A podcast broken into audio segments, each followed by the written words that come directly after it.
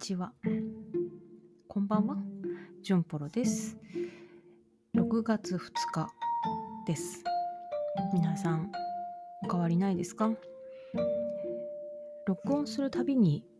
緊急事態宣言って言ってる気がしますけど、相変わらず緊急事態宣言中です。今日は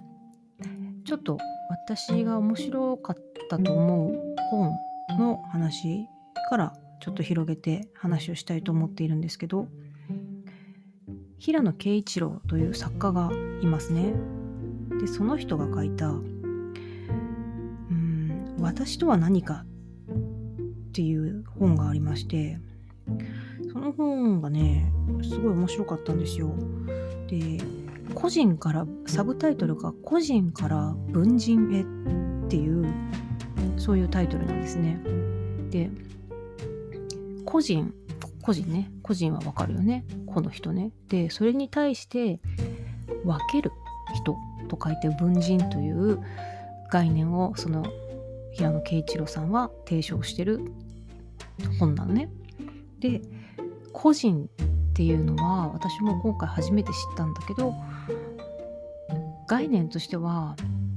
明治になってから日本に入ってきた概念なんですって。そしてその個人っていう日本語は、まあ、翻訳の言葉であってもともとは何から来てるかっていうとインディビジュアルっ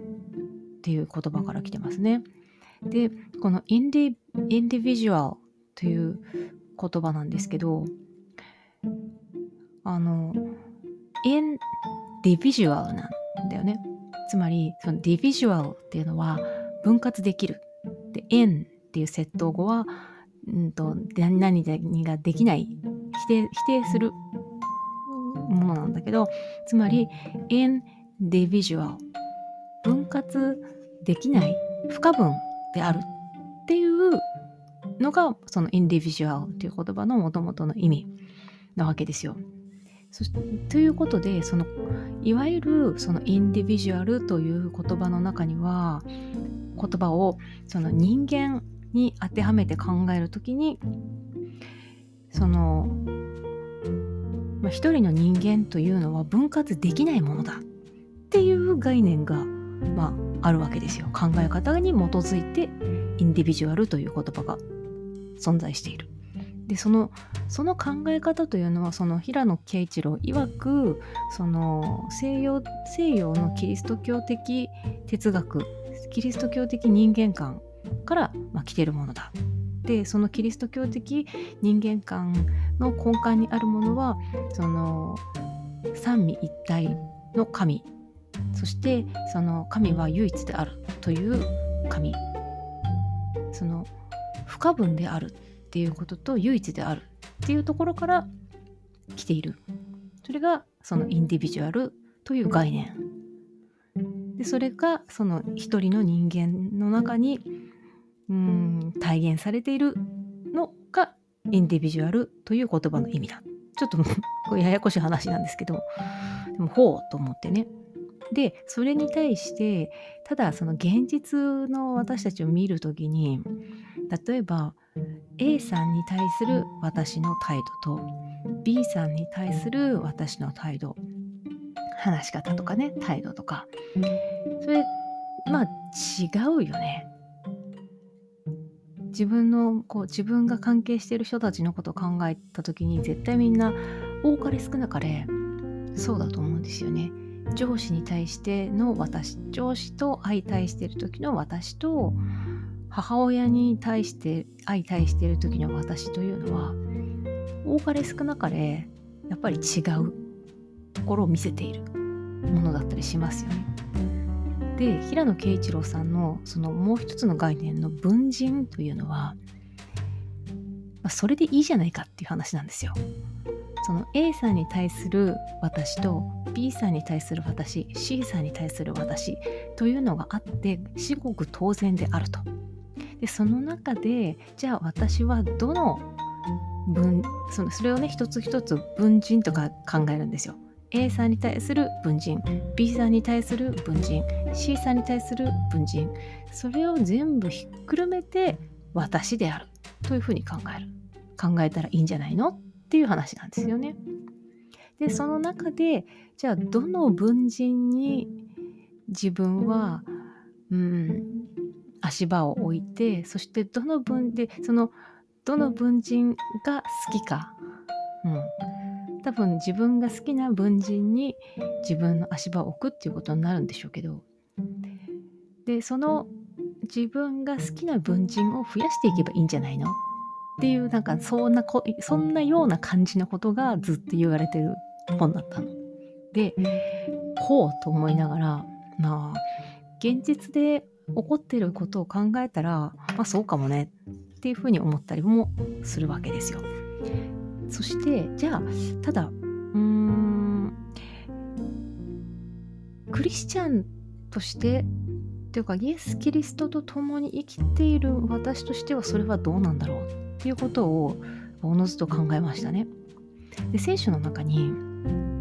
いくつかねその双心を持つのは嫌だねってイエス神様が言ってる場面がすごいごめんねめっちゃざっくりなんだけどすごいなんか雑な言い方なんだけどでもその双心のある者たち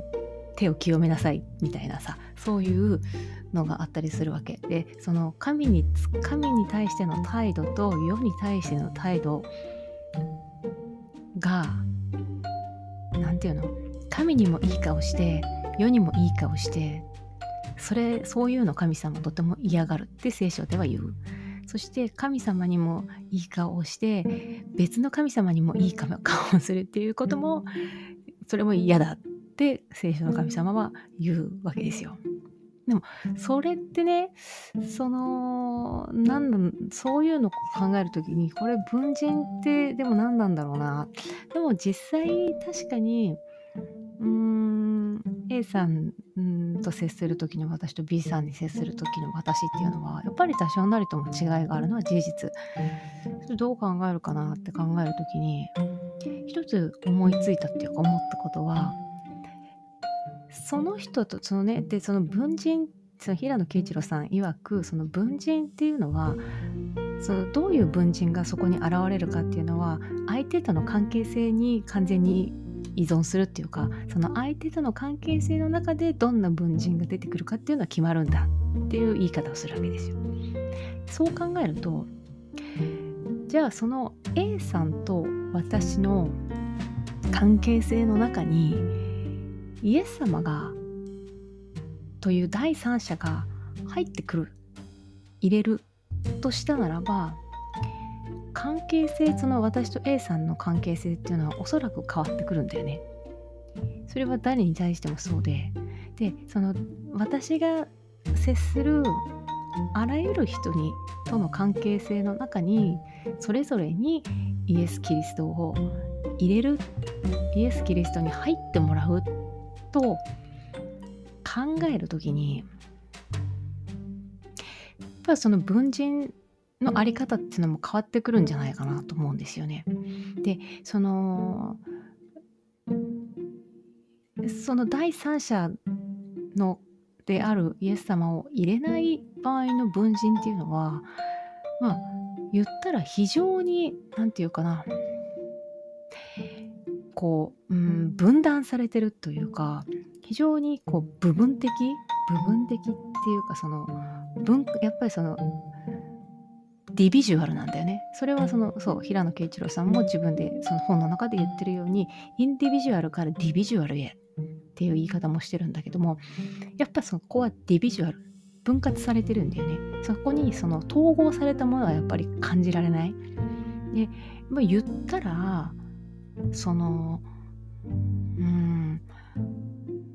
何て言うかバラバラだよねバラバラな自分がいっぱいいてそれでもいいのかもしれない。現実そうだからバラバラだよね。でそのバラバラ感が嫌だっていう人もやっぱり多分いるんだよね。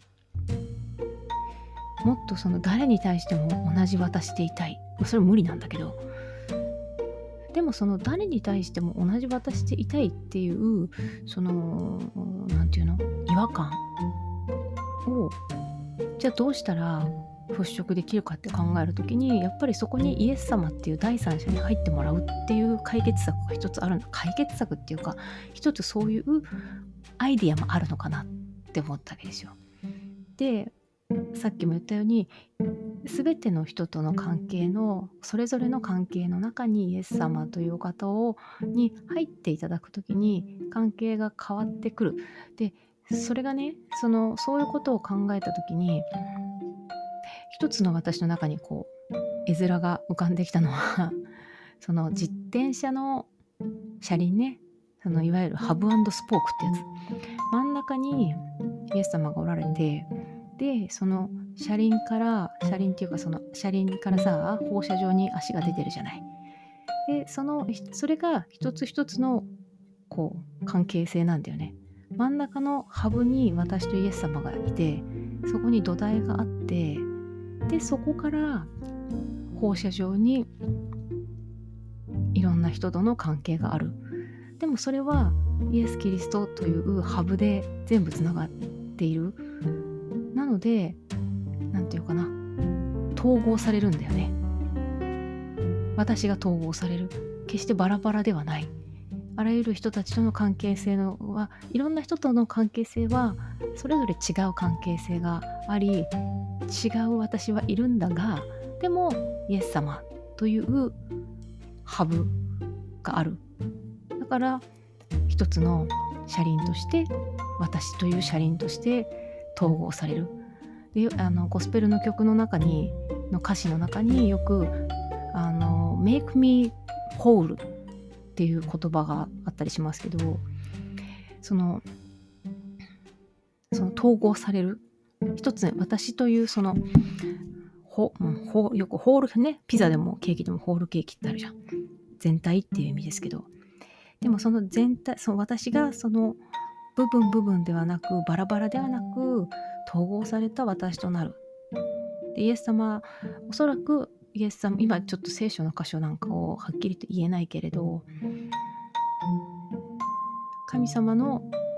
が私に願っていることというのはおそらくバラバラな私ではなく統合された私だろうなっていうのは想像がつく。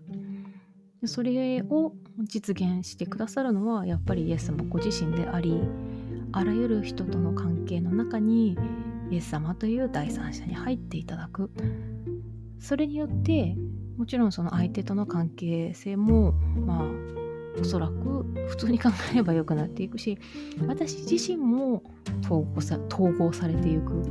バラバラな私ではなく一つの私となっていく。っていう考え方っていいなって思いながら散歩をしました。小難しい話で申し訳ないんですが。やっぱりこう最近ねこの近年いろいろ心理学なんかを勉強したりしてしてるとやっぱりね私論っていうのがね私とは何か問題っていうのは非常によく出てくるトピックスではあったりするんですよね。でもそのキリスト者としての統合された私